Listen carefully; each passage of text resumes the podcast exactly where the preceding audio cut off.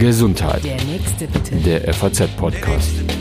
Liebe Hörer, herzlich willkommen zu einer neuen Folge von Gesundheit, der FAZ-Podcast. Mein Name ist Lucia Schmidt. Ich habe heute das Mikrofon mal mit in die weite Welt genommen, genauer gesagt nach Kassel. Zu Herrn Dr. Thomas Fischer, der hier am Klinikum in Kassel die Kinderanästhesie und Intensivmedizin leitet. Von ihm habe ich mir heute mal seinen Arbeitsalltag mit den kleinen Patienten zeigen lassen und war auch mit ihm im OP. Hier im Podcast will ich jetzt mit ihm darüber sprechen, was es für ein Kind bedeutet, wenn es in eine Narkose versetzt werden muss. Ich will aber auch mit ihm darüber reden, wie man mit Eltern umgeht, ähm, die sich Sorgen machen oder ob es überhaupt nötig ist, sich Sorgen zu machen als Eltern. Vielleicht erstmal zu Beginn, damit wir alle wissen, von was wir eigentlich reden. In möglichst einfachen Worten, Herr Fischer. Was passiert bei einer Narkose im menschlichen Körper eigentlich? Das Ziel der Narkose ist es, dem Patienten zu ermöglichen, während der Operation keine Schmerzen zu empfinden. Er kann teilweise dabei wach sein, er kann aber auch schlafen. Das bedingt nicht unbedingt, dass man schlafen muss. Das wäre eher die Vollnarkose oder auch Allgemeinanästhesie genannt. Und das Zweite, was sehr wichtig ist, die Narkose muss dem Patienten alle Grundfunktionen erhalten lassen und muss sich darum kümmern, dass der, dass der Patient wohlbehalten während der Operation ist. Sie sind jetzt speziell Kinderanästhesist. Was unterscheidet denn eine Narkose beim Kind von der bei einem Erwachsenen? Im Grunde genommen kann man sagen, alles oder nichts. Das Kind ist eigentlich komplett anders als der Erwachsene kann man schon daran sehen, dass die Entwicklung des Kindes mit der Geburt anfängt. Im ersten Lebensjahr, das ist das sogenannte Säuglingsalter, das Kind fast sein Gewicht verdreifacht. Ähm, dann kommt die sogenannte Phase des Kleinkindalters, das geht so bis vier, fünf, kommt das Schulalter, es geht bis 14, dann kommt der Adoleszente. Das heißt, das Kind als, als Patient fordert uns durch seine Entwicklung heraus, im Gegensatz zum Erwachsenen, der mit sozusagen 18 Jahren ausgewachsen ist und die Probleme dann eher die des Älterwerdens sind, als die des geboren oder auf die Welt gekommen Seins sind. Dadurch ändert sich auch der Anspruch oder die Betonung an die Anästhesie. Das heißt, die Operationen sind unterschiedlich, bei denen Anästhesien durchgeführt werden. Das Kind hat ein anderes Kreislaufverhalten, das Kind hat ein anderes äh, Lungenverhalten oder Atemverhalten. Das Kind bringt andere Erkrankungen mit, die zu berücksichtigen sind als der ältere Mensch.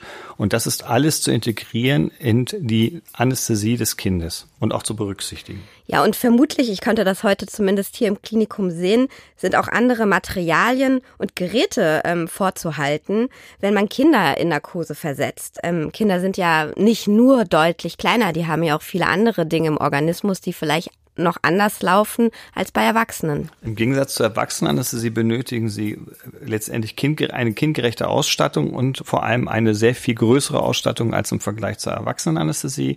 Das ist einfach bedingt dadurch, dass Kinder, wie gesagt, ab 4 bis 500 Gramm Geburtsgewicht bis zu 140 Kilo Erwachsenengewicht betreut werden müssen, dementsprechend auch die Körpergröße angepasst ist, die Organe sind unterschiedlich entwickelt, all dies bedingt, dass wir uns sozusagen da technisch anpassen müssen. Das bedeutet kleinere Zugänge, kleinere Venenzugänge, teilweise äh, kleinere Beatmungsgeräte oder Beatmungsgeräte mit besonderen Eigenschaften. Man mag sich einfach nur vorstellen, dass die Lunge eines Neugeborenen vielleicht so 20 Milliliter Volumen hat, im Gegensatz zum Beispiel zum Erwachsenen mit 700 Milliliter Volumen.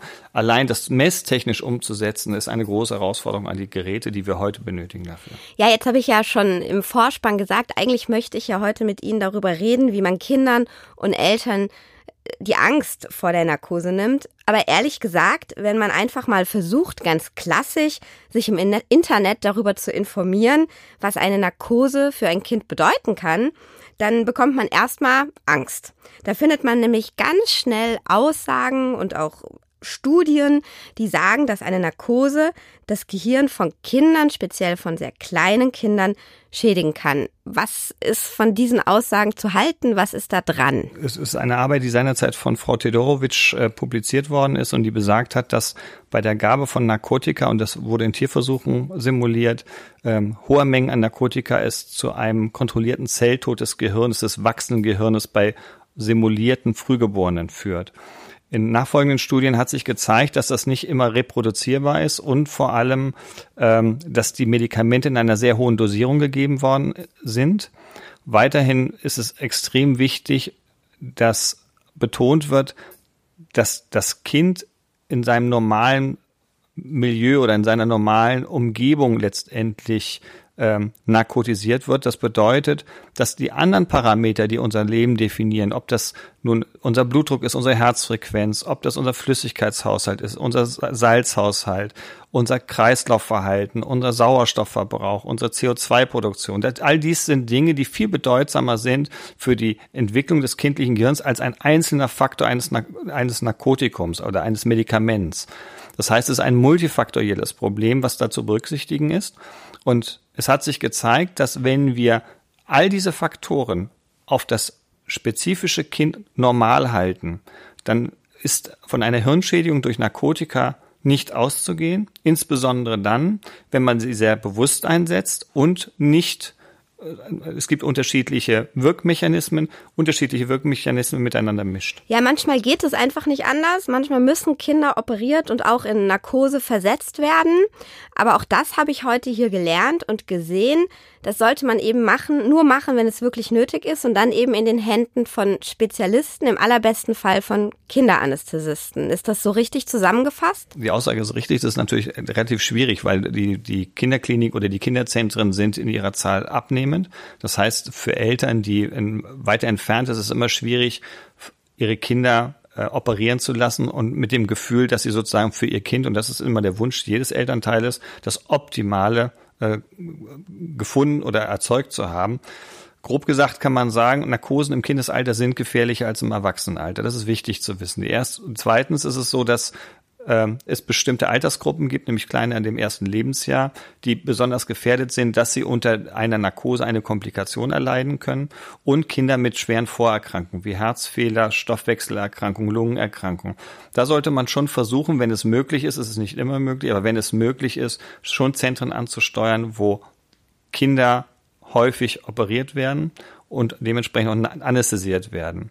Hintergrund ist ganz einfach der, nicht die einzelne Narkose, sondern auch teilweise das Struktursystem um diese Operations- oder im Kinderzentrum selber, die eine maximale Sicherheit für die Kinder bedeuten können, falls es zu Abweichungen innerhalb der Narkose oder Operation kommen kann. Ja, jetzt würde ich gern doch noch mal ein bisschen auf Ihre praktische Arbeit gucken. Hier bei Ihnen im Zentrum werden jeden Tag Kinder operiert. Wie erklärt man denn als Arzt etwa einem Vierjährigen, dass ihm eine Narkose bevorsteht und was das für ihn bedeutet. Wichtig ist immer, ähm, man muss das Kind vorbereiten für eine Operation. Es ist fatal oder gänzlich falsch, äh, dem Kind eine falsche Geschichte zu erzählen. Ich nenne immer das Beispiel, dass dem Kind erzählt wird, es geht jetzt in den Kindergarten und es wird dann, soll dann operiert werden. Das ist falsch, weil es schlichtweg gelogen ist und Kinder eigentlich Lügen nicht akzeptieren oder tolerieren. Zweitens ist es wichtig, dass das Kind genügend Zeit vor der Operation hat, sich darauf einzustellen. Und drittens ist es wichtig, dass man dem Kind exakt genau erzählt, oder genau erzählt, was an diesem Tag stattfinden wird jede einzelne Prozedur, den gesamten Ablauf, damit das Kind überprüfen kann, ob man die Wahrheit gesagt hat. Es ist nicht wichtig, dass man sagt, es alles tut nicht weh. Das ist häufig auch falsch. Und damit wäre es sozusagen eine Unwahrheit. Was wichtig ist, diesen Verlauf exakt zu beschreiben und gemeinsam mit dem Kind zu besprechen, wie man es hinbekommen kann, dass möglichst nichts wehtut. So, jetzt sagen wir mal, das Kind hat sich das alles von Ihnen ganz genau erklären lassen und dann nehmen die Eltern das Kind mit nach Hause und da stellt es plötzlich ganz viele Fragen. Vielleicht auch Fragen, die es Ihnen im weißen Kittel gar nicht gestellt hat. Ähm, es bekommt Angst, es will nicht mehr zum Arzt. Ähm, alles, was man sich so vorstellen kann bei einem kleinen Kind. Wie kann man diese Sorgen dem Kind auch als Eltern nehmen? Wie sollen Eltern damit umgehen? Wenn Fragen gestellt werden, beantworten, versuchen es so zu wiederzugeben, wie es der Arzt letztendlich ihnen auch erzählt hat. Manche Worte sind vielleicht auch falsch gewählt worden zu dem Zeitpunkt und letztendlich die Geschichte mehrfach erzählen.